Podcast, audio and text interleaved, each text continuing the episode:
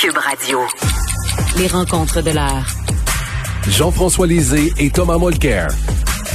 La rencontre, Lisée, Mulcair.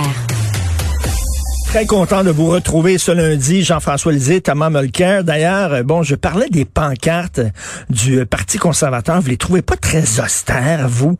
Très noirs, Jean-François? Ben, euh, oui, mais euh, ils sont, on a décidé d'avoir une couleur qui montre qu'ils sont sérieux. Ils sont pas, euh, ils sont, euh, c'est, c'est comme, euh, c'est la couleur qui a été choisie, c'est celle du t-shirt de Monsieur Muscle autour, là, ce qu'on a vu sur euh, sur le programme euh, où on voit très bien ses biceps. Et puis euh, le slogan en anglais c'est Secure the, Future. Ça veut dire qu'on va vous sécuriser avec un bleu foncé. Et puis on n'est pas dans la dentelle, on est dans le muscle. Voilà. Oui, c'est ça. Ben, t- je disais déjà, ils traînent une réputation d'austérité, le Parti conservateur. Ça a l'air d'un détail, mais c'est très important aussi tout ça lorsqu'on se lance en élection. Jean-François, tu te souviens, euh, je pense que tu t'avais fait une petite teinture quand tu quand tu t'étais présenté. Une petite, une petite teinture. Ben, nous, ce qu'on avait fait de plus extraordinaire en 2018, c'est qu'on avait fait un, un autobus psychédélique.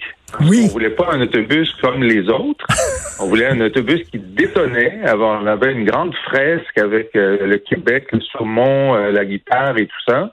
Et puis, euh, les gens parlaient énormément de notre autobus positivement. Et même, je tiens à te dire que c'était un danger public parce que les gens photographiaient l'autobus en conduisant leur voiture et en dépassant. J'ai dit, eh, imagine si, euh, a la- l'autobus de l'Isée fait deux morts sur la route. Je voulais pas avoir cette manchette-là en pleine campagne électorale. Et Thomas, je, je me pose une question. Est-ce que en 2021, on a encore besoin de pancartes dans les poteaux pour mener une campagne électorale? Il me semble que ça fait vieux, non? on ne pourrait jamais sous-estimer le point auquel le monde ne suit pas la politique. Euh, les- c'est absolument inutile. Puis, bon, tous les trois, on, on va lire trois journaux, quatre journaux le matin, on va lire les éditos, on va lire les commentaires. Hey, est-ce que je peux vous dire que c'est pas le propre de, de monsieur et madame tout le monde? Les gens sont en train de faire les lunchs. Dans une semaine, on fait les, sept semaines pour beaucoup de gens. On commence à faire les lunchs pour l'école. On C'est sait pas vrai. si ça va être masqué ou pas masqué. Le monde a d'autres préoccupations. Alors, boum, un petit peu dans le kisser, un rappel. Puis en plus, ça va se chevaucher euh, les élections euh, municipales qui sont en, en train de bourdonner en ce moment. Alors, oui, je, je pense que ça prend quand même ça. Pour ce qui est des, des pancartes des conservateurs, je vais me permettre de dire une chose. Les conservateurs sont de loin le parti politique le plus riche au Canada. À chaque année, depuis six ans, Trudeau est au pouvoir. Il est le premier ministre du Canada. Andrew Scheer, puis après lui, Aaron O'Toole, sont allés à chaque année chercher beaucoup plus d'argent que les libéraux. Donc, ce noir ou bleu foncé foncé, euh, les, visages pop hein, euh, de, de ces pancartes-là. La photo est si mauvaise qu'ils ont utilisé intentionnellement un objectif qui fait ressortir le, le visage. C'est hideux quand on est proche, mais en conduisant, ça s'en vient nous chercher. Oui. Ça a été conçu, élaboré, mis en scène par les meilleures boîtes de communication au monde et ça a coûté une fortune. Moi, nous, ce qu'on, je vais vous en raconter une bonne. Nous, au NPD, on n'avait pas des bidous comme ça, on n'avait pas des sous comme ça. Mais là, un, un de nos meilleurs organisateurs, euh, Raymond Guardia, pour le nommer, il arrive avec un truc en, en carton un jour. Il dit, voici notre nouveau truc pour euh, mettre dans les boîtes à lettres. Ben, je dis, c'est un peu surdimensionné, tu sais, d'habitude, c'est plus petit. Il dit, non, ça, c'est la dimension. Je dis, comment tu sais? Il dit, parce que c'est la dimension utilisée par le Parti conservateur, puis ça leur a coûté une fortune pour savoir la bonne taille, et puis nous, on va juste les copier. Alors, c'est- c'est vraiment savamment songé, cette affaire-là, même si, Richard, je peux pas être plus d'accord avec toi, c'est sombre, Ah c'est ouais. laid, c'est tout ce que tu veux, mais on, on va voir, mais c'est en train de marcher. Je sais pas si vous avez vu le sondage Nanos en fin de semaine. Nanos, c'est une boîte respectée. Et euh, Nanos euh, les met, au, au moins pour le, le vote cru, là, le- la, la course de cheval, euh, la course de chevaux, euh, on est en train de les mettre euh, nez à nez. Alors, Ben oui, donc, donc- après 10 jours. Donc, Jean-François, ça se resserre, là. Je veux juste dire une chose sur les pancartes et à dire ce que Tom a tout à fait raison. Euh, la principale information que l'électeur reçoit du fait qu'il y a une élection, c'est les pancartes. C'est ah pas les journaux, c'est pas Cube Radio, c'est hmm. pas, c'est les pancartes. Et même s'il y a des pancartes à chaque photo de téléphone, quand on fait des appels encore dans la dernière semaine, les gens nous disent ah, ah, il y a des élections. Ah oui, c'est ça? C'est lundi. Euh, c'est des élections à quel niveau? Tu sais, et pourtant, il y a des pancartes partout. Alors, mais, mais, tu sais, Jean-François, Jean, Jean, françois des fois, je trouve que le monde euh, ressemble à un, un, un, sondage, là, un sondage de Guinantel. Tu sais, Guinantel qui se promène puis qui pose des questions, là, qui est chef de tel parti, puis les gens disent n'importe quoi.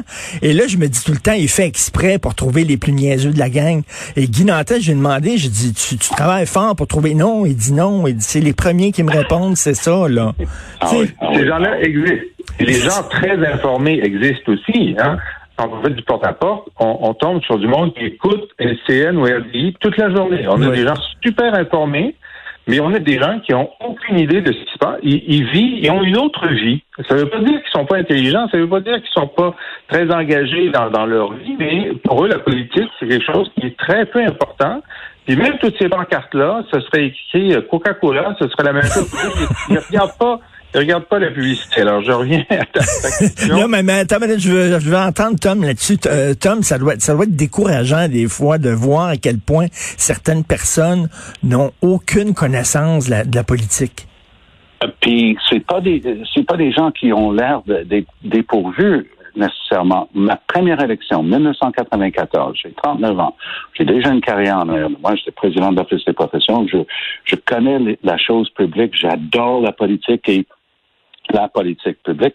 Je suis en train de faire du porte-à-porte dans un beau euh, quartier de Chamonix, tu sais, des, maisons unifamiliales costues.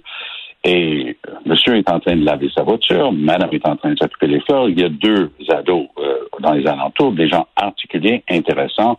Et puis, bon, tu, tu adoptes et tu apprends un, baratin pour essayer de faire ce qu'on appelle le pointage. Tu veux savoir s'il faut les rappeler le jour du vote pour venir ben voter s'ils sont de ton bord. Alors, je, mon baratin consistait à parler pendant 15-30 secondes, puis après dire, avez-vous commencé à vous faire une idée? Et la madame de me répondre, ben, dit, monsieur, on attend des sondages. Et moi, j'ai figé. J'ai dit, pardon? on attend des sondages? Comment est-ce qu'on peut savoir comment voter si on n'a pas les sondages? Tu le reçois. En, ça, c'est vraiment une douche froide parce ben que justement, tu te dis, là, je suis pas en train de parler avec euh, des étudiants au début du secondaire. Là, je suis en train de parler avec des, adultes, avec une maison, puis la, capacité de, de, payer tout ça, puis donc ils ont un boulot conséquent, etc. Et et lui, il a renchéri. Il a dit, ben oui, les, sondages vont nous dire comment on doit voter. Alors, ben, j'ai mis ça à la banque. Euh, je me suis dit, bon, les sondages, ça compte pour beaucoup plus que les gens peuvent penser parce que les sondages influencent énormément. Et c'est pour ça qu'il faut avoir énormément de respect et d'admiration pour nos politiciens et nos politiciennes qui se présentent, qui cognent aux portes, qui font leur baratin comme ça. Ça doit pas toujours être facile. Tu les as rappelés, Tom, euh, la veille de ton élection pour dire, ah, bon, ben, je suis en avance dans les sondages. Est-ce que... Ça? Est-ce que Justin on, on avait un de nos bénévoles qui s'était inventé une compagnie de sondage justement au téléphone. Au lieu de s'appeler Léger et Léger, elle s'amusait à dire qu'elle était avec Paysan puis Paysan. Est-ce que Justin Trudeau est à court d'idées? Parce que là, on attend sa plateforme électorale, Tom. C'est incroyable. Ça, ça, c'est un cercle infernal pour M. Trudeau qui s'est installé pendant dix jours. Et c'est très difficile pour lui de rompre avec ça parce que c'est lui qui a créé la bébête. Alors, il lance une campagne. Pourquoi on fait campagne? Euh, ben, c'est pas parce que je veux une majorité, mais euh, euh, il y a des choses à accomplir. Comme quoi, par exemple? Euh, alors, je vais vous en parler plus tard. Donc, autour sort son plateforme tout de suite, bien étayé, personne n'a un mot à redire, il touche à tous les sujets, intéressants. Singh fait la même affaire, Blanchet fait la même affaire.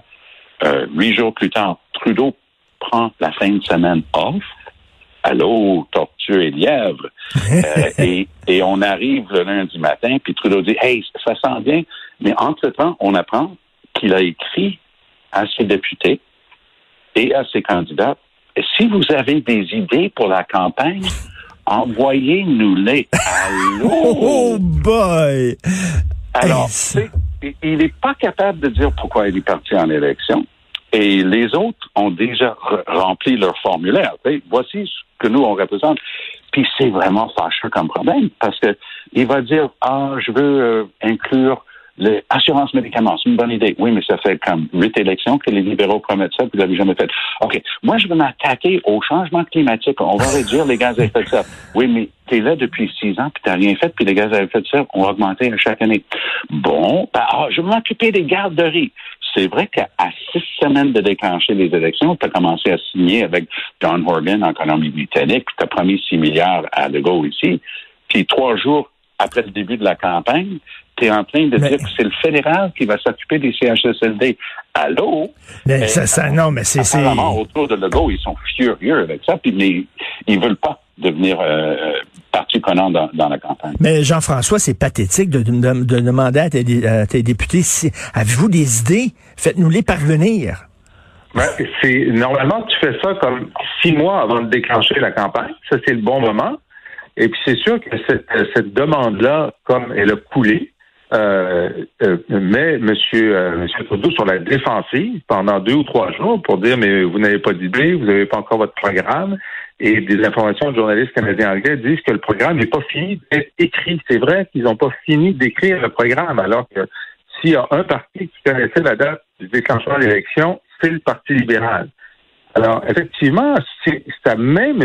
Trudeau sur la défensive pour le début de la deuxième semaine, alors que la première semaine n'a pas été bonne pour eux. Là, les stratèges libéraux nous annoncent qu'il va y avoir des, euh, de très intéressantes propositions cette semaine qui vont contraster euh, entre, entre les libéraux et les autres partis, mais c'est une deuxième semaine qui commence mal pour M. Trudeau et il peut pas s'en peut pas s'en payer tant que ça parce que non seulement les libéraux baissent un peu, là c'est trop tôt pour dire si cette tendance-là est forte, mais en tout cas on voit les débuts de cette tendance-là.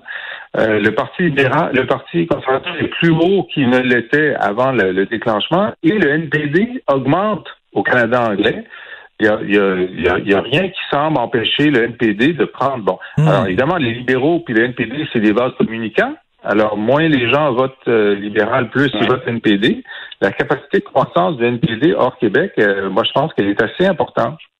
Oui. Et il y, a, un bon vieux truc libéral qui consiste à parler avec les électeurs progressistes de la part des libéraux. C'est ce que Pierre Trudeau avait fait à l'époque contre David Lewis, qui était le chef du NPD. Il a dit, bon, c'est pas un parti sérieux, c'est des idées fantasques. Puis maintenant, fin de la récréation, si vous votez pas pour moi, cet horrible Robert Stanfield va l'emporter pour les conservateurs, on veut pas ça, votez pour moi. Et ça a marché.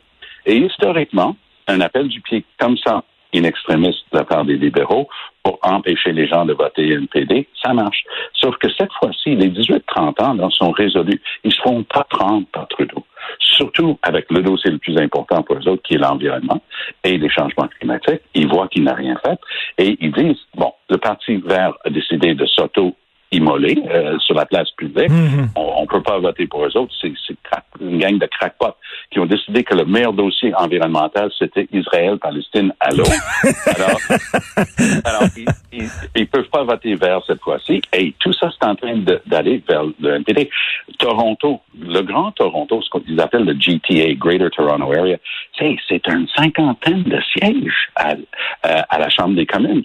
Et les et, Toronto est la ville la plus cosmopolite de la planète. Plus de 50% des gens qui habitent Toronto ne sont pas nés au Canada. OK? Pensez à mm-hmm. ce chiffre-là pour un instant. Historiquement, complètement dévolu aux libéraux, mais cette fois-ci, ils sont tannés des prix pour acquis pour, par les libéraux. Ils trouvent que s'ils connaissent et ressentent leur expérience vécue, et il y a beaucoup de leur vote qui est en train d'aller Alors, ça va être très intéressant. Des semaines et des semaines de discussion en vue, mais Tout à fait. Et Jean-François, on voit là euh, les libéraux euh, au Québec euh, qui s'adressent aux gens qui ont tendance à voter bloc québécois en disant votez pas bloc, hein, votez libéral.